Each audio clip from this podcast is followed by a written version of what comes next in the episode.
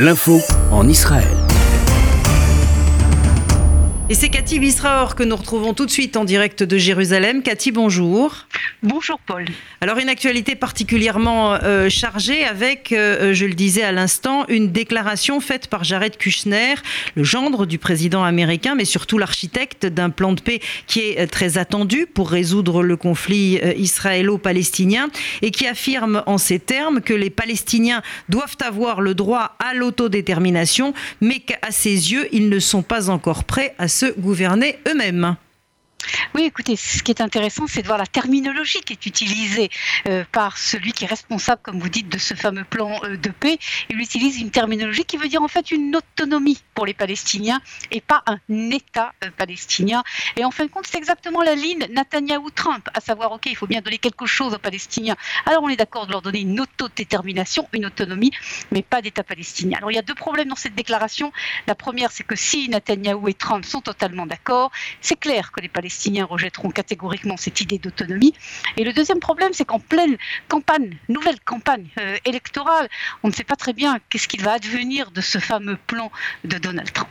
Alors, ce qui est clair aussi, c'est que les Américains commencent quelque peu à douter, si on en croit une autre déclaration, faite cette fois par le secrétaire d'État américain Mike Pompeo, qui craint que le futur plan de paix des États-Unis pour le Proche-Orient, préparé donc par Jared Kushner, soit accueilli avec scepticisme et considéré comme inapplicable. Là encore, une déclaration particulièrement forte accordée au Washington Post. Oui, il a fait cette déclaration dans le contexte euh, de la stabilité politique politique israélienne. et euh, il est clair qu'il y a là un problème qui ne permettra pas à un gouvernement intérimaire comme l'est actuellement le gouvernement Netanyahou de prendre ce plan de paix et d'aller euh, en avance. Mais il a fait une autre déclaration, Pompeo, qui est très intéressante. Il a dit dans ce plan, en fait, il y a deux aspects. Il y a un aspect économique et il y a un aspect euh, politique. L'aspect économique, certes, ne peut pas s'appliquer tout seul, mais on débute le processus. Et la, la fameuse rencontre de Bahreïn, où on avait parlé à un moment donné qu'elle devait être annulée, apparemment, elle se tiendra, cette rencontre de Bahreïn. Il faut encore attendre, mais en tout cas, c'est l'évaluation ici euh, euh, en Israël. Et malgré donc ce scepticisme, apparemment, euh, Donald Trump et, son équipe veulent tout de même placer des jalons en sachant très bien que rien vraiment de sérieux ne se passera au cours de 2019 et qu'il faudra attendre 2020 pour voir si véritablement ce plan de paix a des chances d'aboutir. Alors justement, parlons un peu de cette situation en Israël qui est une situation pour le moins paradoxale avec une décision de Benjamin Netanyahou qui date euh, d'hier, euh, celle de limoger deux membres de son gouvernement et pas des moindres, Naftali Bennett en charge de l'éducation et Ayelet Sheked qui euh, disposait du portefeuille de la justice écoutez, c'est un petit peu logique. Beaucoup se demandent d'ailleurs pourquoi il n'a pas fait cela depuis longtemps, depuis la première campagne euh, électorale. Tout de même, deux ministres qui étaient l'opposition à Benjamin Netanyahu et qui ont en grande partie d'ailleurs utilisé leur poste de ministre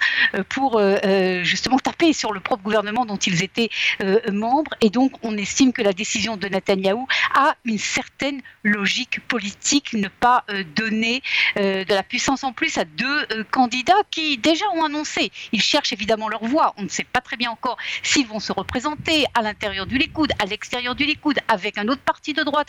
Mais c'est clair, si vous voulez, qu'il y a des risques qu'ils soient anti-Netanyahou et donc qu'il les a limogés. Mais si vous parlez de cette décision de Benjamin Netanyahou, je crois qu'il faut faire le lien avec la question d'avant sur le processus de paix.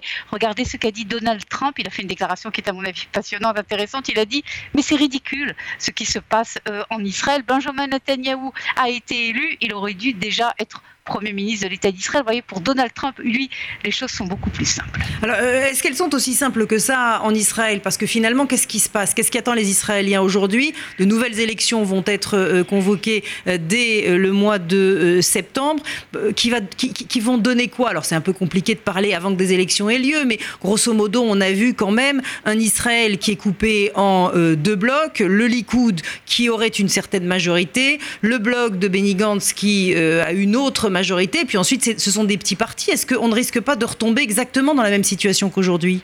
Absolument. Et si vous me demandez qu'est-ce que pensent les Israéliens, je crois que d'abord la grande majorité des Israéliens sont très en colère sur tout ce qui s'est passé sur les développements d'il y a moins d'une semaine, de replonger l'État d'Israël dans une campagne électorale, c'est pas populaire.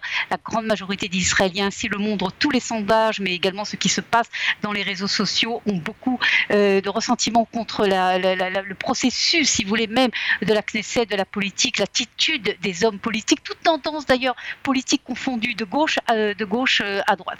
Maintenant, euh, dire ce qui va se passer, je crois que, étant donné qu'il y a une semaine à, peine, euh, Paul, les plus célèbres spécialistes de la politique israélienne avaient pas prévu. Tous avaient dit à la dernière minute, Lieberman rentrerait et il n'y aura pas d'élection.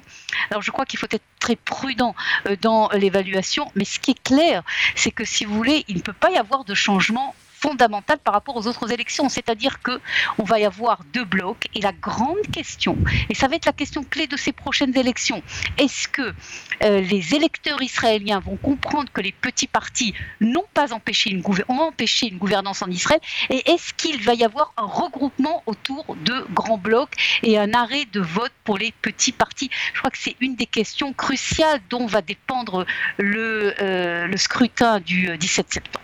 Une dernière question, euh, Cathy, qui concerne justement, et vous l'évoquiez à l'instant, euh, Avigdor Lieberman. Est-ce que Avigdor Lieberman, d'une certaine façon, ne pointe pas euh, un sujet qui est un sujet évidemment primordial et qui est l'implication des religieux dans la vie des Israéliens, comprenant évidemment le service militaire? Écoutez, c'est véritablement un prétexte parce que si vous étudiez sur le fond les lois et les contre-lois et les appels contre la loi, toute cette affaire qui dure depuis, depuis au moins euh, 8 ans, 8-10 ans euh, maintenant, euh, euh, il y a un changement en Israël et une introduction très lente, c'est très lente mais progressive des ultra-orthodoxes à l'intérieur de, de, de, de l'échiquier politique israélien, à l'intérieur de la société israélienne et également à l'intérieur de l'armée israélienne, surtout à l'intérieur de l'armée israélienne, du travail israélien. De l'avis de tous les observateurs, euh, Paul, il est clair que Avigdor Lieberman a cherché un prétexte, que son véritable objectif, c'était anti-Netanyahou.